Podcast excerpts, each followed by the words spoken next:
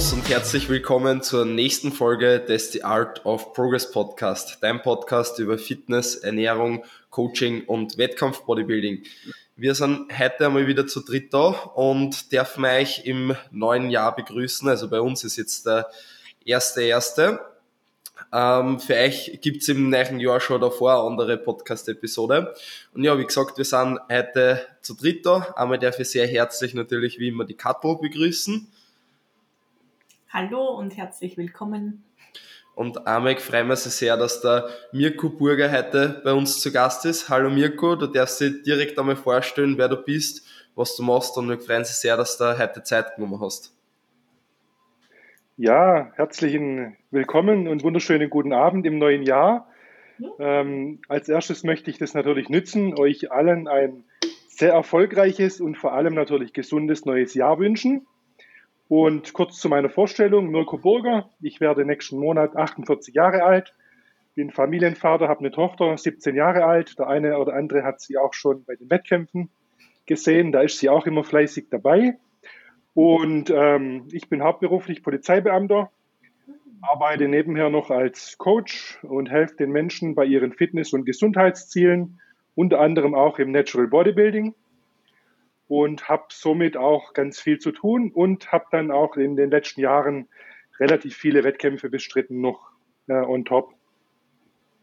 Mhm. Seit wann betreibst du äh, selbst äh, Krafttraining, beziehungsweise wann ist dann gewechselt in Bodybuilding? Wie schaut da deine sportliche Karriere aus? Ja, das hat so ein bisschen schleppend angefangen. Ich äh, war so die, die typischen Jahre damals, wie gesagt, ich bin ja schon ein bisschen älter.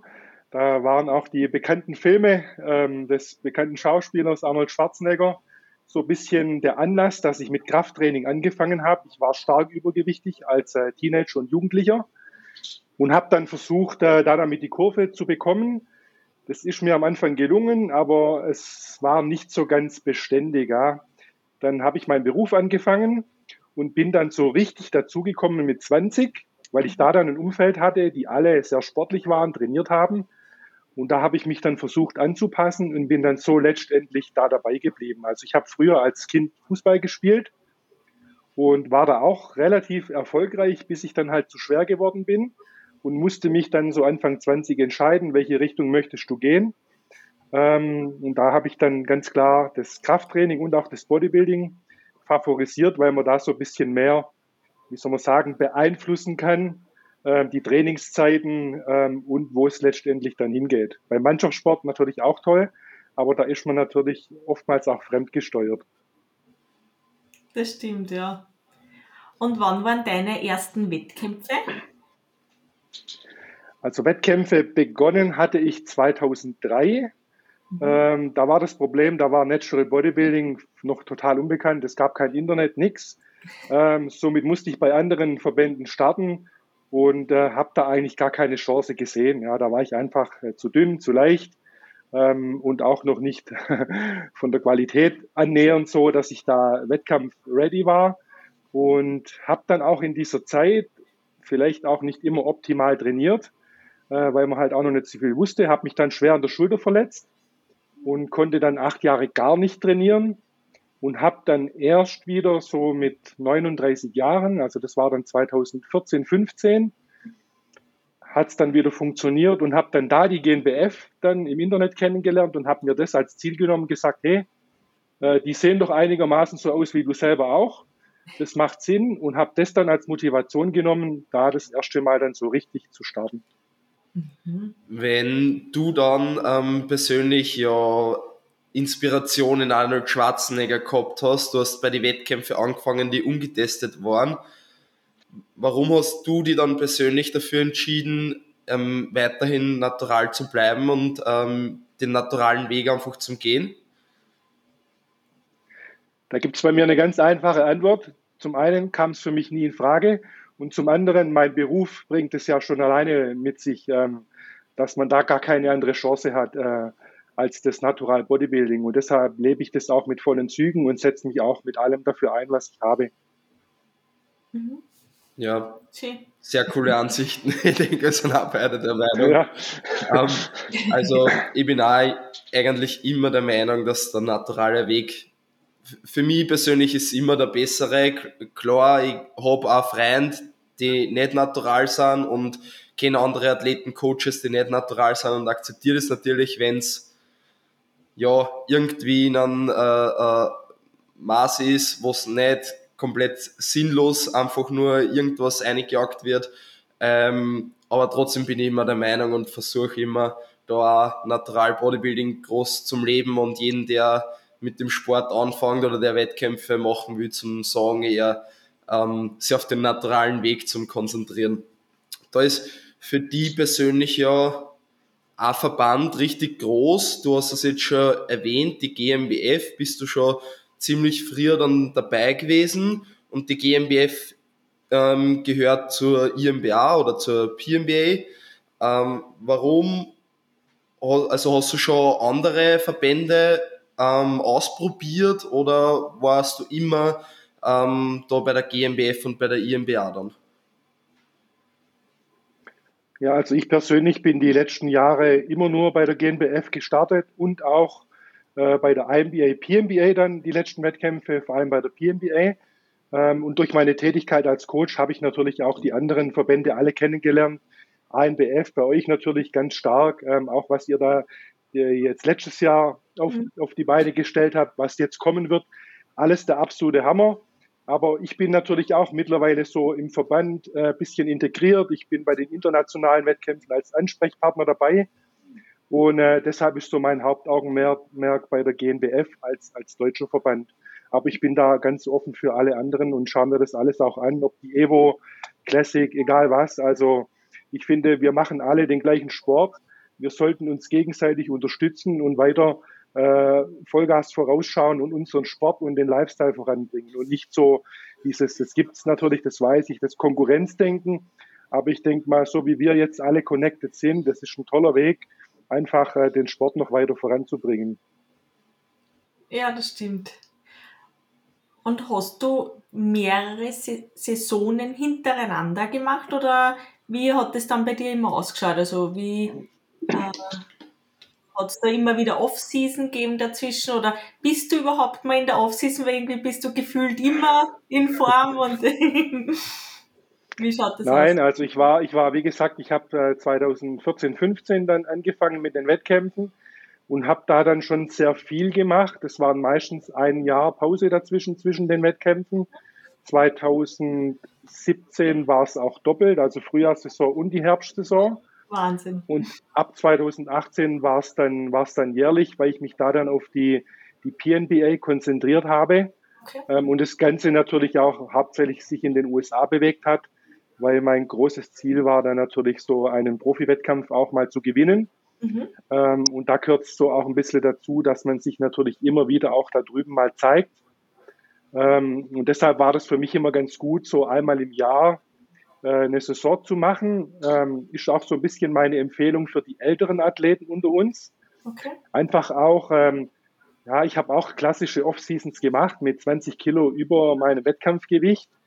Ähm, bis zu einem gewissen Punkt kann man das machen, aber irgendwann muss man aufpassen, dass die Haut auch wieder zurückgeht, dass man die Qualität nicht verliert. Mhm. Das ist das, was man halt dann in den äh, 50er, 60er Klassen oftmals sieht. Okay, und würdest du sagen, dass das schon in den Anfängen ist schon nötig, dass man ein paar Zyklen quasi macht, wo es auch nötig ist, dass man mal eben so 15 Kilo vielleicht über Stage Weight ist? Also, oder wie ist da deine Meinung dazu? Ja, meine Tendenz wäre eigentlich, dass man es nicht unbedingt braucht. Okay. Ähm, ist aber ein bisschen so individuell unterschiedlich. Ähm, aber je mehr natürlich draufkommt, desto mehr muss auch wieder runter. Wenn man das ein bisschen intelligenter und mit Köpfchen machen kann, dann ist es mit Sicherheit kein Fehler. Aber ich kann jetzt nur so von mir sprechen. Also ich habe jetzt ja gerade meine Saison hinter mir und bin jetzt da so, äh, jetzt ist auch schon wieder acht Wochen her und jetzt bin ich so sieben, acht Kilo drüber. Aber es kommt mir jetzt noch immer so, ein bisschen so vor, als würde ich mich bremsen beim Essen. Und ich habe halt irgendwie Angst, dass ich so das Gefühl habe, auf Dauer Diät zu sein, obwohl ich eigentlich in der Off-Season bin. Und das ist total schwer. Also wenn ich mal wirklich normal essen würde und äh, mal so wie andere halt essen, da steigt das Gewicht halt nur bei mir. ich, weiß, ich weiß nicht, ob das nur an mir liegt oder. ja, ja, ist auch verständlich. Ich kenne da auch beide Seiten. Mhm. Ähm, wie gesagt, ich wollte es auch noch mal wissen, nach dem Olympia 2021, da war ich auch jetzt über 20 Kilo drüber. Oh. Und ich habe das aber auch gebraucht, so wie du schon sagst, weil ich habe ich hab kein Sättigungsgefühl mehr gehabt. Das hat äh, fast ein Jahr gedauert, okay. weil meine Wettkampfvorbereitung damals einfach viel zu kurz war. Das war auch pandemiebedingt. Ich habe 25 Wettkämpfe gemacht. Das war für mich davor, sagen wir mal, Kindergarten. ähm, aber dieser letzte Wettkampf 2021, das hat meine Substanz wirklich herausgefordert. Ähm, und wie du sagst, ich bin es eigentlich gewohnt, gut in Form zu sein. Ja. ja. Ähm, und das war aber nochmal so eine, so eine andere Liga und das hat mich danach auch unglaublich viel Zeit und Substanz gekostet, okay. ähm, wo ich dann halt auch mit dem Gewicht deutlich höher war wie normal. Hm. Aber glaubst du schon, dass das dann mit den Jahren besser wird? Also je mehr Wettkampfjahre, desto weniger nimmt man auch in die Off-Seasons zu? Oder kann man das gar nicht pauschal sagen?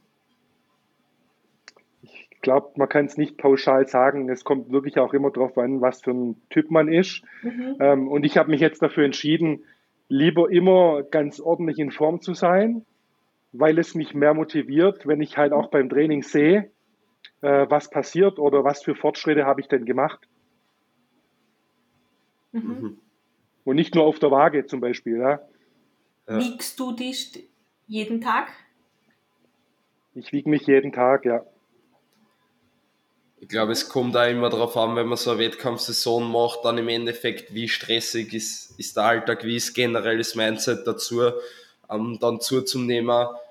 Manche gingen da einfach voll easy aus oder ich denke mal, es kann von Saison zu Saison anders sein. Es kann sein, dass meine erste Saison, die ich jetzt gemacht habe, vielleicht, dass da die Post-Prep-Phase extrem lang dauert hat. Also wie Kattel, bei mir war es ja auch so, dass ein Jahr dauert hat, bis so dieser Appetit so richtig dann weg war. Und ich habe auch ein halbes Jahr oder dreiviertel Jahr das Gefühl gehabt, obwohl ich immer im Überschuss gegessen habe und schon viel schwerer dann war, also ja schon 10, 15 Kilo drüber, habe ich trotzdem nur immer das Gefühl gehabt, dass ich mich irgendwie limitiere in mein Essverhalten. Jetzt ist es gerade momentan schon wieder in, in, in der anderen Richtung, aber ich denke, dass das einfach voll individuell ist, nicht nur von Person zu Person, sondern auch von Saison zu Saison oder wie es auch gerade im privaten Umfeld geht oder mit der Arbeit etc., ob man ähm, dann dementsprechend Stress hat oder wie es dann einfach auch mental geht, ob man dann gerade mehr essen will oder, oder weniger dann.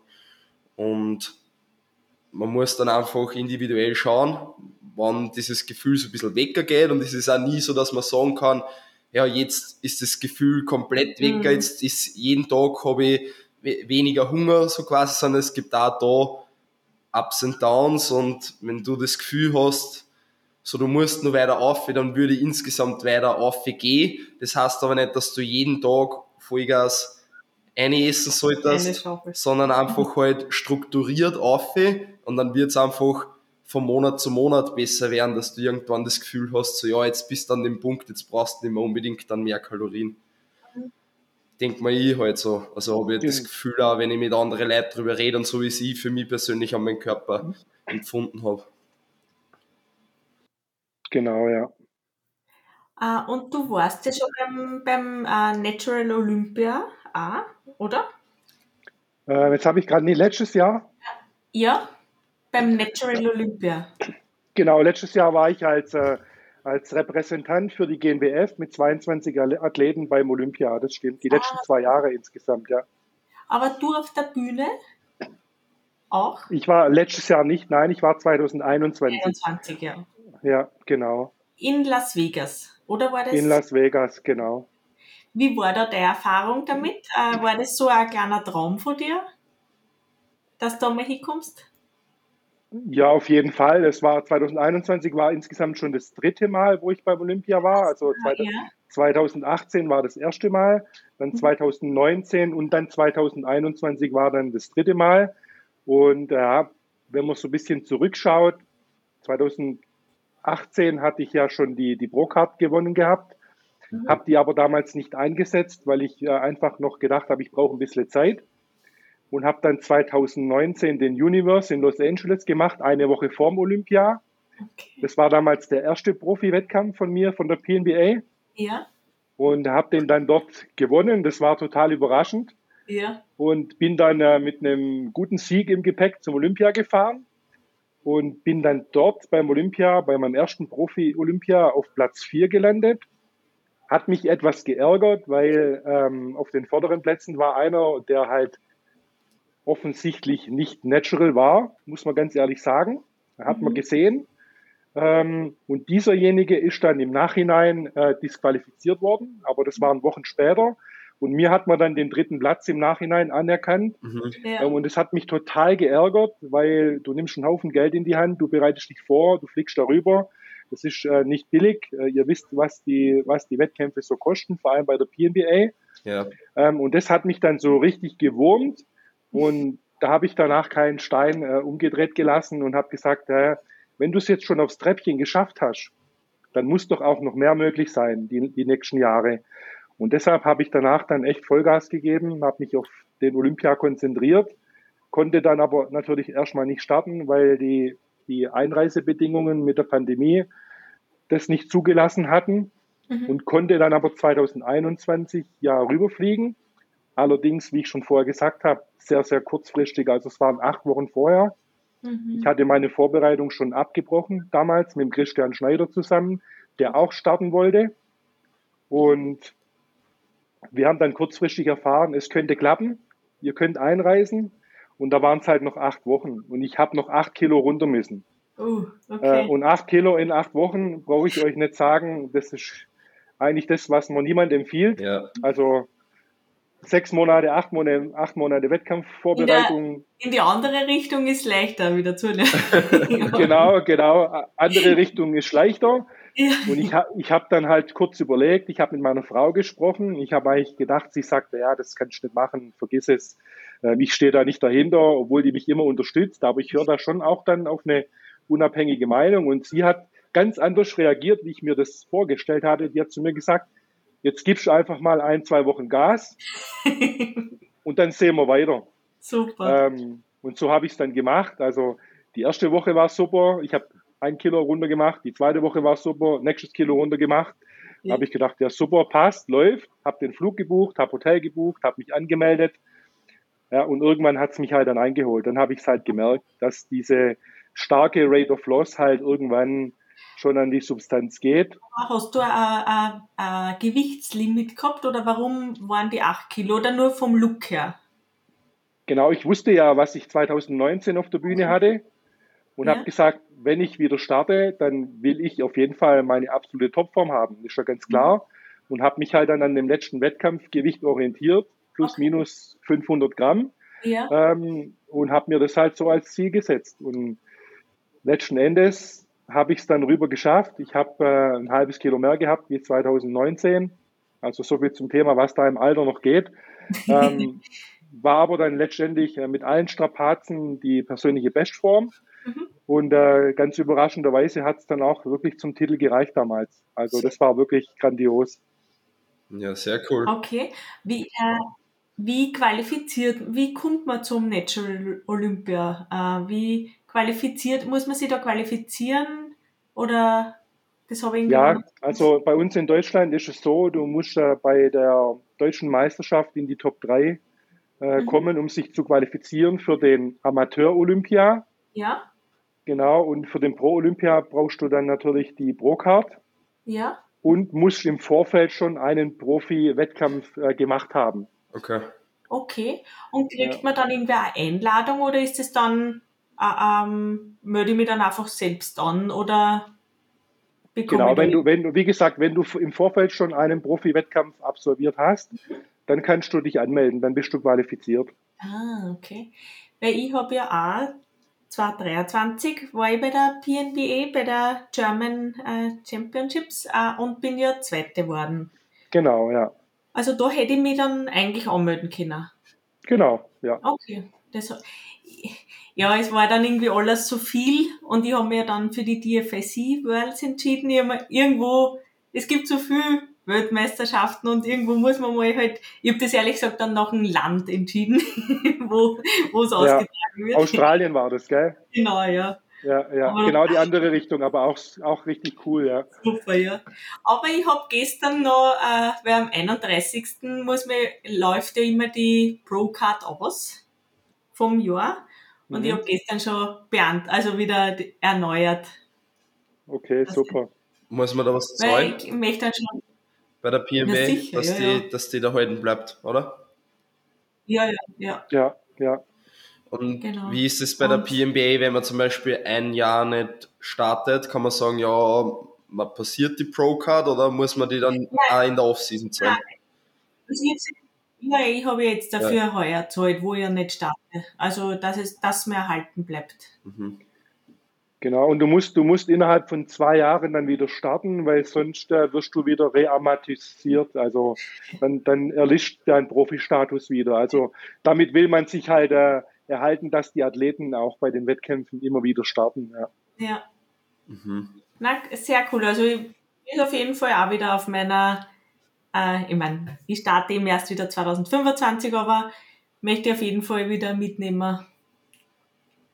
Vor allem, weil es einer der wenigen Profi-Wettkämpfe überhaupt im Natural Bodybuilding ist. Also es ist ja gar nicht so leicht als Frau irgendwo einen Profi-Wettkampf zu finden. Richtig, ja. Es, es ist immer mehr im Kommen. Es gibt ja jetzt auch immer mehr Frauen. Das ist ja echt ein super Trend ja. in, in allen Bereichen, äh, auch die Physik- und Bodybuilding-Klassen, mhm. äh, vor allem auch in den USA, wirklich echt stark besetzt, muss man echt sagen. Äh, also der Trend ist ja wirklich enorm. Und ich denke mal, wir sind noch lange nicht da am Ende der Fahnenstange angelangt. Wenn wir jetzt auch die Gyms sehen, wie voll die jetzt schon vor Weihnachten waren. Das stimmt. Also ich ja. glaube, das wird noch richtig turbulent werden. Ja definitiv. Cool. Ich freue mich sehr auf die Entwicklung vom Natural Bodybuilding und von den Verbänden. Hoffentlich auch irgendwie insgesamt alles zusammen. Also wie jetzt zum Beispiel ANBF, GmbF, IWO, ähm, dass irgendwie die Verbände was, was gemeinsam machen und damit es irgendwann vielleicht einmal so ein gemeinsames Ding gibt, wo es auch Worlds gibt oder an Olympia. Das war auf jeden Fall was, was ich mir in Zukunft irgendwann einmal wünschen würde das war eine coole Sache. Auf jeden Fall, auf jeden Fall, weil, ähm, wie gesagt, die Amerikaner, die feiern ja ihren Olympia immer als den größten Wettkampf mhm. der Welt. Ähm, wenn wir aber mal genau wie du das sagst, äh, unsere, unsere, unsere Verbände zusammenwürfeln und da der Best of the Best oder was auch immer ja. draus machen, ähm, dann können sich die Amerikaner, da können sich alle verstecken hinter der Qualität, was hier in Europa steckt. Ja. Cool. Ja, das stimmt. Also man hat es gesehen bei der AMBF, der Profi-Wettkampf, also ich, ich habe es auch ähm, in Stefan Schön und in Matthäus gesagt, dass sie das super cool finden, was sie bei der AMBF machen. Also die Elite Pro, dass da einfach Profis von mehreren Verbänden starten lassen und man hat es ja gesehen, die Qualität dort war einfach schon mal irre. Dann sieht man die Evo Classic dort jetzt als neuen Verband und ähm, da waren einfach alle Klassen so extrem stark und dann der Oval, das war einfach krass. Und bei der GmbF auch war ja jetzt die, die Weltmeisterschaft ähm, somit in Deutschland. Ähm, also extrem, äh, was die werden? Na, die Europameisterschaft, oder? Ja, Europa. Europameisterschaft. Entschuldigung, ja, Europameisterschaft. Und ich denke mal, Europa hat so viel starke Athleten, auch mit, mit England, mit Deutschland, mit Österreich ähm, Italien, Frankreich und so weiter. Also ist extrem krass. Und ich denke mal, wenn man das alles irgendwie ein bisschen zusammen schafft, dann hat man da zum Beispiel dann irgendwie so, so einen extrem großen Wettkampf oder extrem große, äh, gute Worlds. Und dann ist es ja einfach viel cooler, wenn man sagen kann, ja, man ist wirklich gegen alle gestartet oder es gibt einen Wettkampf, auf den man hinarbeitet. So wie es zum Beispiel bei Enhanced Bodybuilding mit, mit, mit dem richtigen Mr. Olympia in Anführungsstrichen ist, obwohl es meiner Meinung nach nicht der richtige, nicht der richtige ist. ähm, aber ist halt der populärste Verband und so würde es mir halt einfach auch für Natural Bodybuilding auch wünschen. Ja. Auf, auf jeden Fall, ja. Äh, weil du vorher angesprochen hast, kurz wegen der, in der Off-Season, auch wegen, wenn man zu viel zunimmt, eben von der Haut her. Von der, äh, du magst ja die 14 Falten Haut, richtig? 14 Falten? Genau, 14 Punkt Hautfaltenmessung, mit der arbeite ich äh, sehr, sehr intensiv, ja. Genau, also ich habe damit jetzt ja keine Erfahrung. Vielleicht, wenn du darüber ein bisschen was äh, erzählen magst oder eben, was man da genau erkennt und äh, wie lange du damit schon arbeitest und ja. Ja, genau. Ich habe 2016 angefangen, mit der Hautfaltenmessung zu arbeiten, als ich von einem äh, auch sehr, sehr guten Athlet angesprochen worden bin, ob ich ihn denn nicht äh, auf die Wettkämpfe vorbereiten kann. Äh, so hat meine Coaching-Tätigkeit damals angefangen. Und ich wollte es eigentlich damals gar nicht machen, weil ich habe immer gesagt, ich bin der Athlet, ich bin nicht der Trainer. Ähm, ich muss mich auf mich selber konzentrieren. Und dieser Athlet, mit dem habe ich zu, zufällig am Samstag trainiert auch, das Sven Weihe, der ist Weltmeister in der Athletikklasse geworden, mhm. Europameister, ähm, also hat schon viele Wettkämpfe gewonnen auch. Ähm, super talentierter, also das ist so ein bisschen das Aushängeschild der Athletikklasse. Äh, der verkörpert das wirklich äh, von A bis Z auch mit dem Posing. Und der hat seinen ersten Wettkampf damals gehabt und er ist nicht in die Top 12 gekommen. Also der war auch noch nicht wettkampfready. Mhm. Und ich habe ihn damals zufällig gesehen und er hat mich gefragt, hey, kannst du mir helfen? Weil ansonsten höre ich mit dem Sport auf, ich habe kein Talent. Und ich habe gesagt, hey, du kannst nicht aufhören, du hast so viel Talent, du weißt es bloß nicht. Du brauchst nur ein bisschen Zeit für die Qualität, ähm, du brauchst die richtige Wettkampfform, das richtige Posing und dann hast du eine große Zukunft vor dir. Und so hat es damals angefangen. Da habe ich gesagt, okay, ich mache das, aber dann mache ich es professionell. Ähm, und ich werde mich als Coach ausbilden lassen und habe damals bei Wolfgang Unzel in Stuttgart die Hautfaltenmessung gelernt. Der hat es vom Charles Poliquin übernommen und hat es ein bisschen abgewandelt auf die 13-Punkt-Hautfaltenmessung. So bin ich damals dazugekommen und habe dann angefangen, da damit zu arbeiten die Hautfalten gemessen und habe so die Erfahrungen auch im Natural Bodybuilding gesammelt an den verschiedenen Stellen des Körpers. Äh, wie gesagt, mittlerweile, ich messe 14 Hautfalten. Ähm, kann man natürlich zum einen feststellen, wie viel Körperfett hat jemand, wobei ich immer sage, ähm, das muss man mit Vorsicht äh, betrachten. Es sind natürlich Messmethoden, die mit Formeln hinterlegt sind. Mhm. Ähm, wie viel Körperfett jemand hat, das sehe ich auch vom bloßen Auge ungefähr. Und im Bodybuilding kommt es nicht darauf an, ob jemand äh, 4,9 oder 5,2 Prozent Körperfett hat, ähm, sondern wie sind die Proportionen, wie ist die Symmetrie, wie ist die Vaskularität, wie viel Muskelmasse habe ich und wie sieht es letztendlich auf der Bühne aus. Ähm, mhm. aber für mich persönlich gibt es viele wertvolle Informationen. Ähm, zum einen kann ich rauslesen, wie es um die genetische Kohlenhydrattoleranz aussieht. Das ist wirklich individuell verschieden. Wie, ähm, äh, wie, oder wie, was bedeutet das? Äh, das bedeutet zum Beispiel, äh, jeder kennt den einen, der viele Kohlenhydrate essen kann, ohne Ende, der nimmt aber nicht zu. Ja. Und es gibt den anderen, der schaut so einen Berg Nudeln oder Reis an und der explodiert da dabei, übertrieben gesagt. Mhm. Ähm, und das kann ich alleine anhand der Faltenmessung erkennen, in welche Richtung neigt dieser Körpertyp.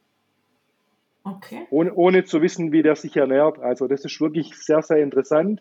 Braucht man natürlich auch die Erfahrung von einigen Hunderten oder Tausenden Messungen.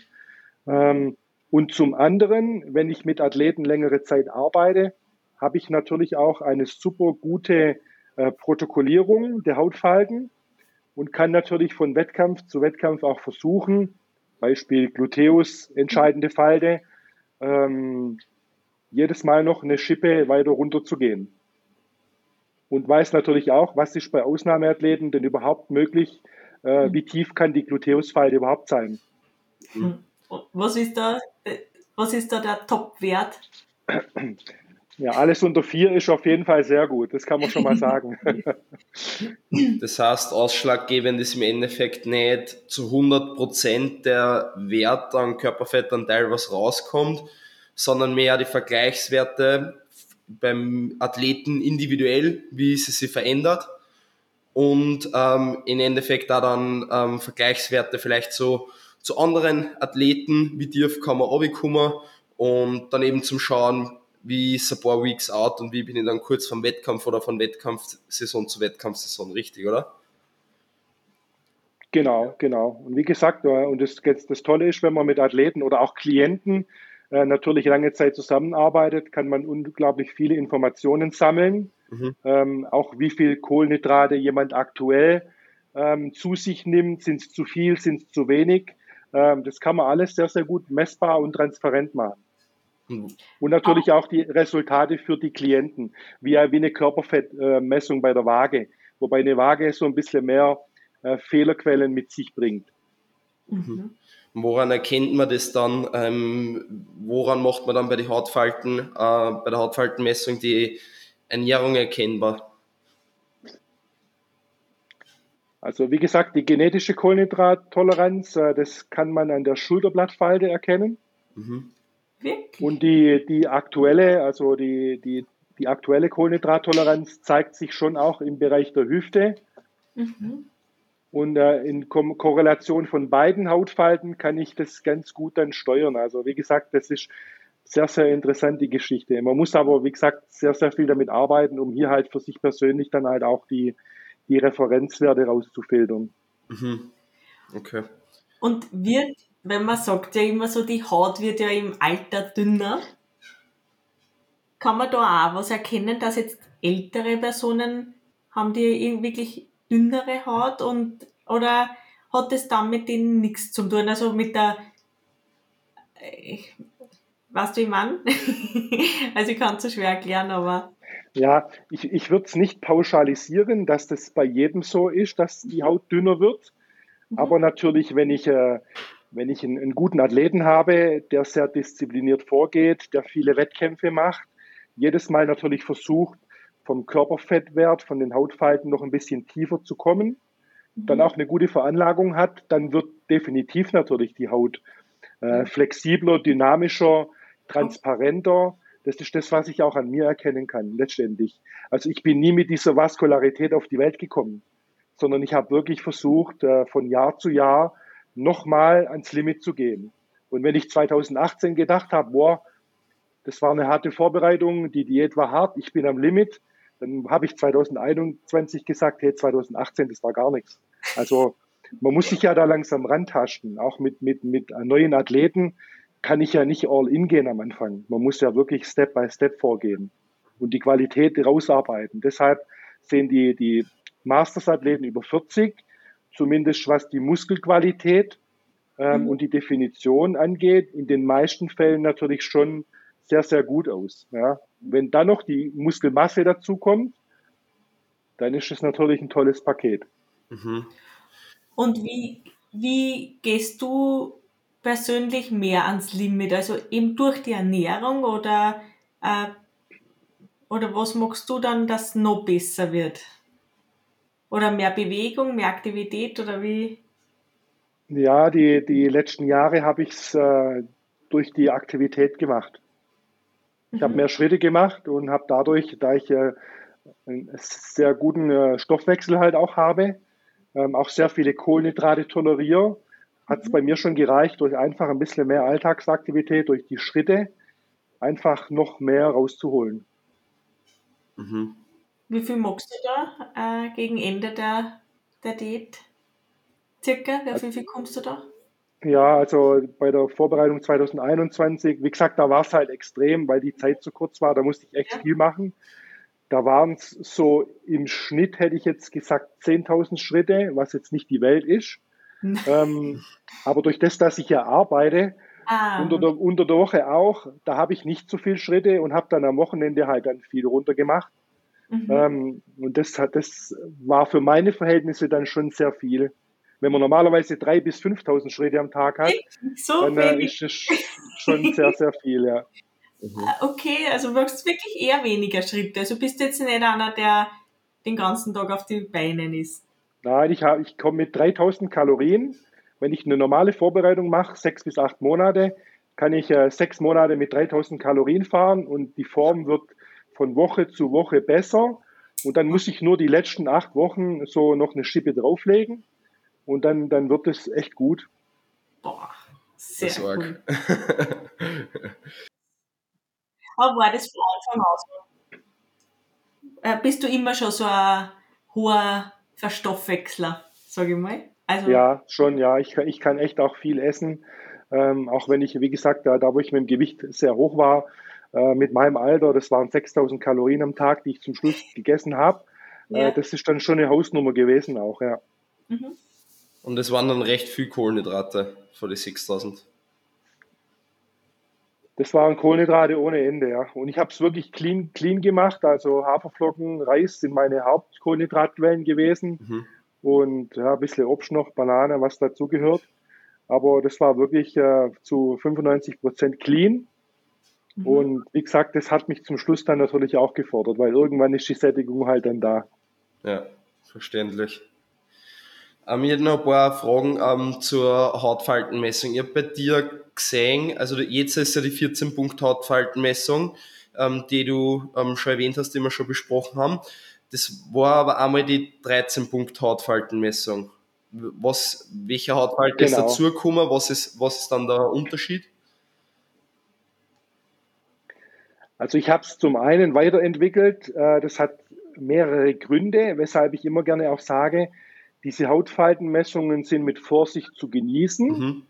Äh, wie gesagt, weil die meistens natürlich mit Formeln hinterlegt sind, wo auch diese Körperfettwerte rauskommen. Ja. Ähm, wenn ich 13 Hautfalten messe, aber drei Hautfalten gar nicht in die Berechnung des Körperfettwerts mit eingehen, dann habe ich mich damit schwer getan damals. Äh, weil ich möchte ja, dass alle Falten gemessen werden. Ähm, auch die Oberschenkelfalten vorne und hinten. Weil das sind ja eigentlich die bei den meisten, die auch die, die größte Millimeterzahl haben. Mhm. Ähm, und wenn ich die nicht in die Messung mit reinnehme, dann verfälscht das Ergebnis in meinen Augen. Ja. Und deshalb habe ich äh, die ein bisschen weiterentwickelt, die Hautfaltenmessung, auch analog vom DEXA-Scan. Das habe ich dann äh, praxisorientiert gemacht und habe für mich persönlich noch die untere Rückenfalte dazu genommen. Mhm. Ähm, weil ich das auch äh, ganz wesentlich finde jetzt fürs Natural Bodybuilding, jetzt nicht fürs Lifestyle Coaching, aber ich habe dann einfach noch einen weiteren Parameter im, fürs Natural Bodybuilding, wo ich noch genauer vorgehen kann. Mhm. Sehr cool. Und ähm, was braucht man dann, um, um die Hautfaltenmessung zu machen?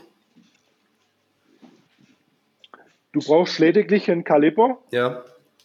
Und dann natürlich dein persönliches äh, Programm, wo die Formeln hinterlegt sind, mhm. äh, zur Protokollierung. Kann man das alleine auch durchführen? Bei sich selber, oder? Ja. Oder schwierig? Schwierig. schwierig. Ah. Also an die Schulterblattfalte kommst du alleine leider nicht hin. Also ah. ich, ich messe mich dann schon meistens auch selber, aber bei zwei, drei Falten muss meine Frau dann unterstützen. Okay. Und äh, man braucht einen relativ ähm, genauen Kaliber, oder? Oder misst du einfach mit so einem, ja. so einem Plastik, äh, so einem ich, einfachen?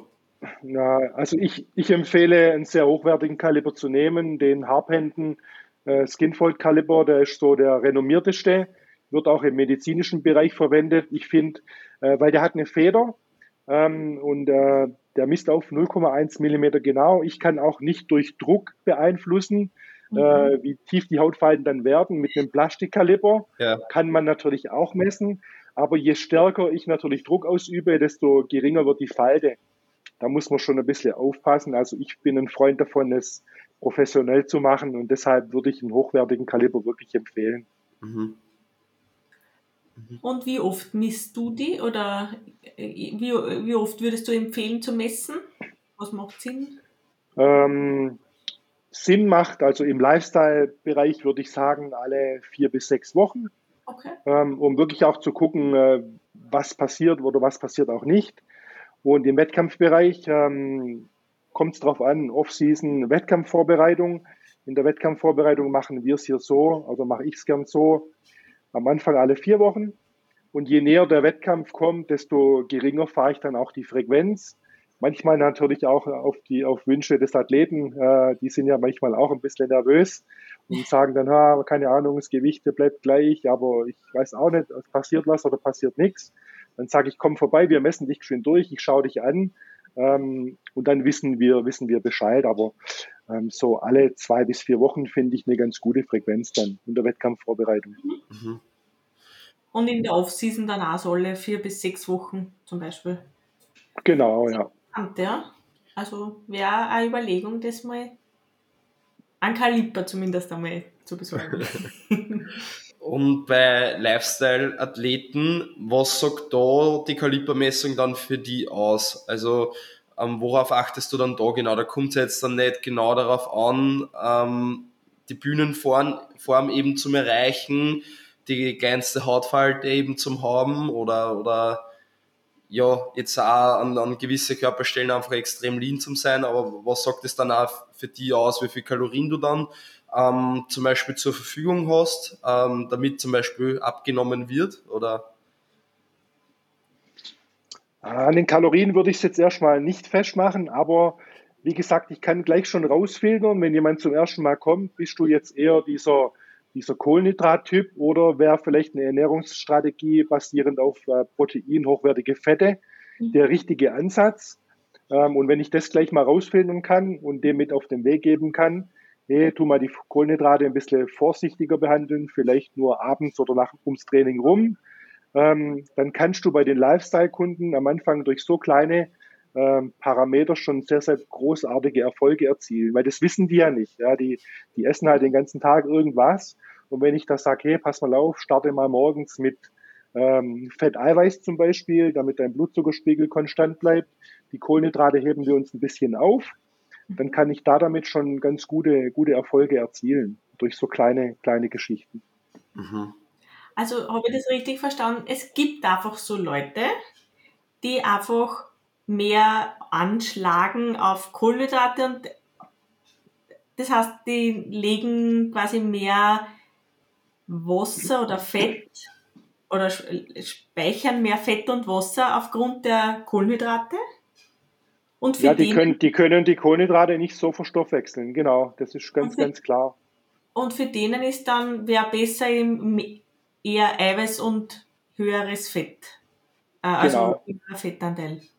Ja, okay. definitiv. Also das ist hochinteressant. Also wenn ihr mit verschiedenen Athleten arbeitet, das kann man ja auch nicht an der Größe und am Gewicht festmachen. Also ich habe äh, Schwergewichtsathleten, da denkt jeder, die essen 5.000, 6.000 Kalorien, aber die machen ihre Vorbereitung mit äh, 16, 1800 Kalorien zum Schluss, wo man mhm. denkt, das kann doch nicht wahr sein, der, der sieht brutal aus. Ähm, und wenn ich es dann auch mit mir vergleiche, ja. äh, das passt ja so nicht zusammen. Also das kann man, man kann es nicht pauschalisieren. Und das sind dann genau die, die einfach nicht so eine gute genetische Kohlenhydrattoleranz dann auch haben und nicht 500, 600 Gramm Kohlenhydrate essen können.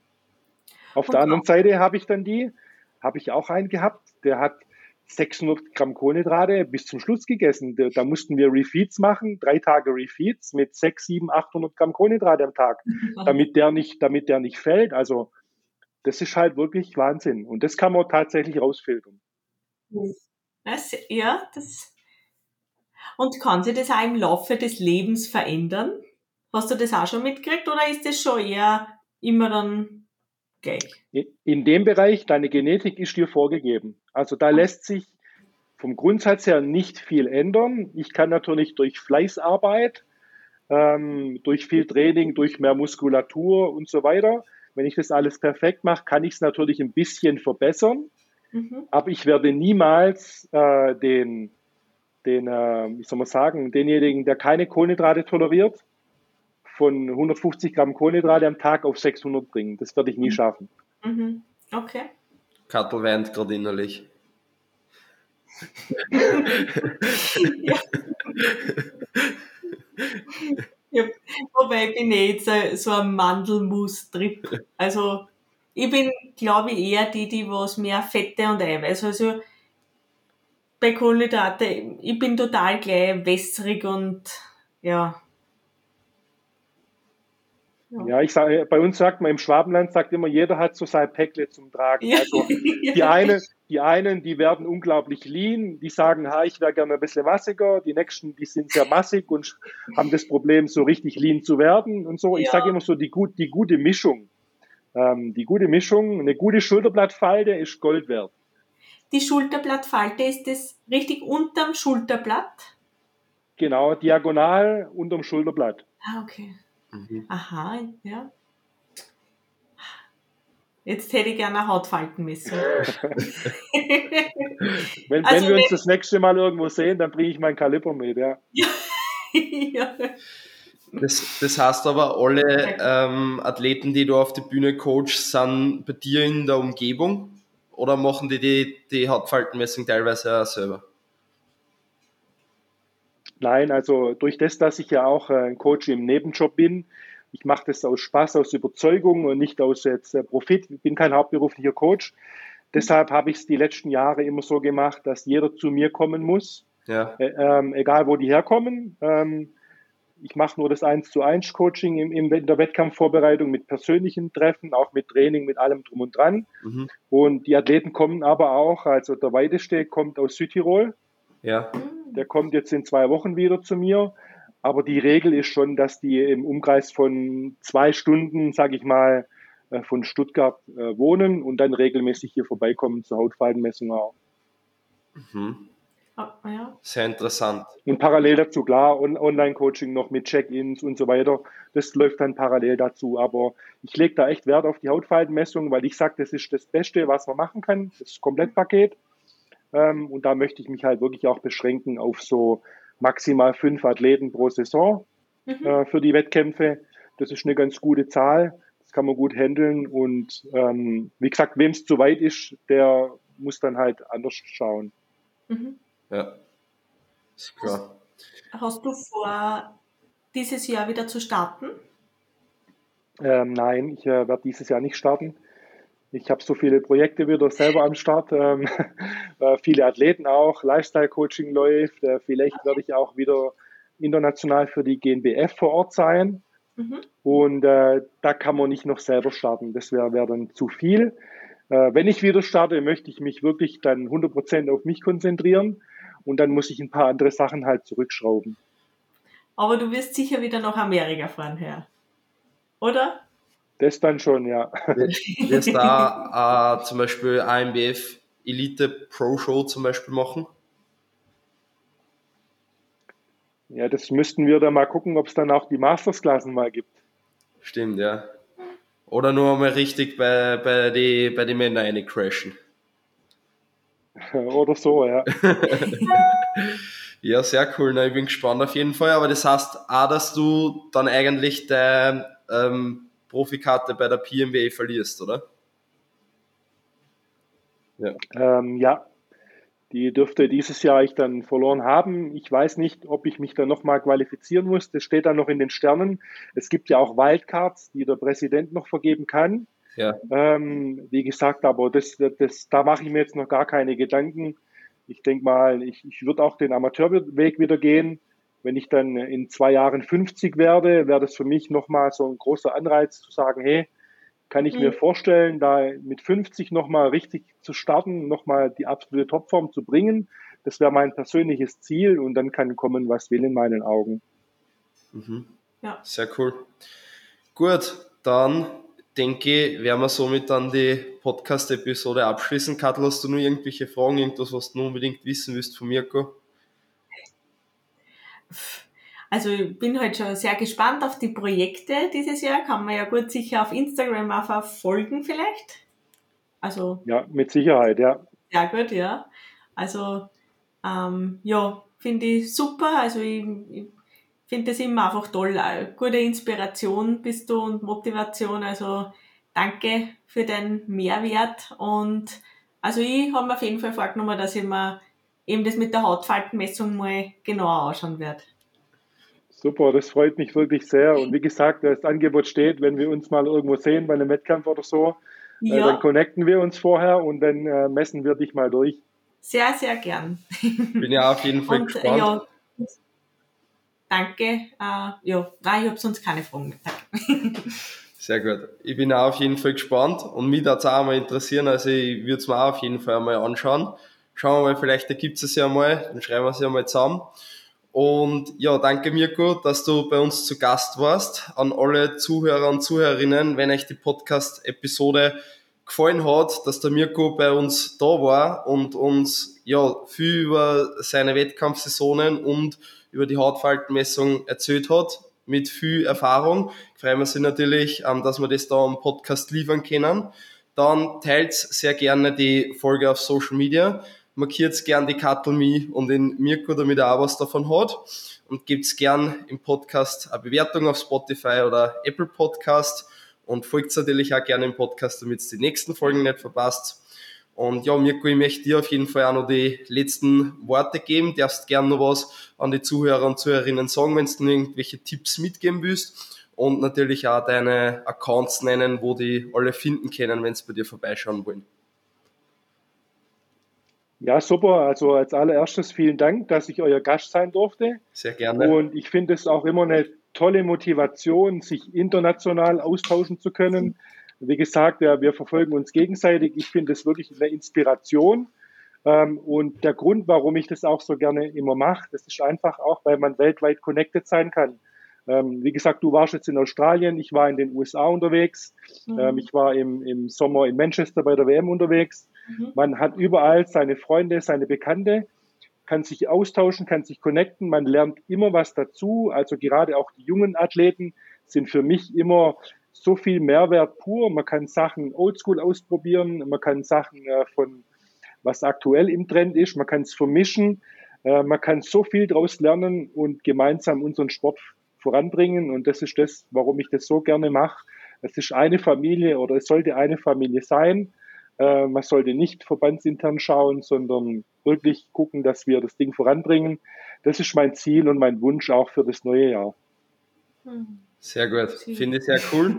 Und dann nenn gern noch, ähm, wo man bei dir zum Beispiel auf Instagram etc. vorbeischauen kann. Dann kann ich das auf jeden Fall auch noch in die Podcast-Beschreibung eingeben.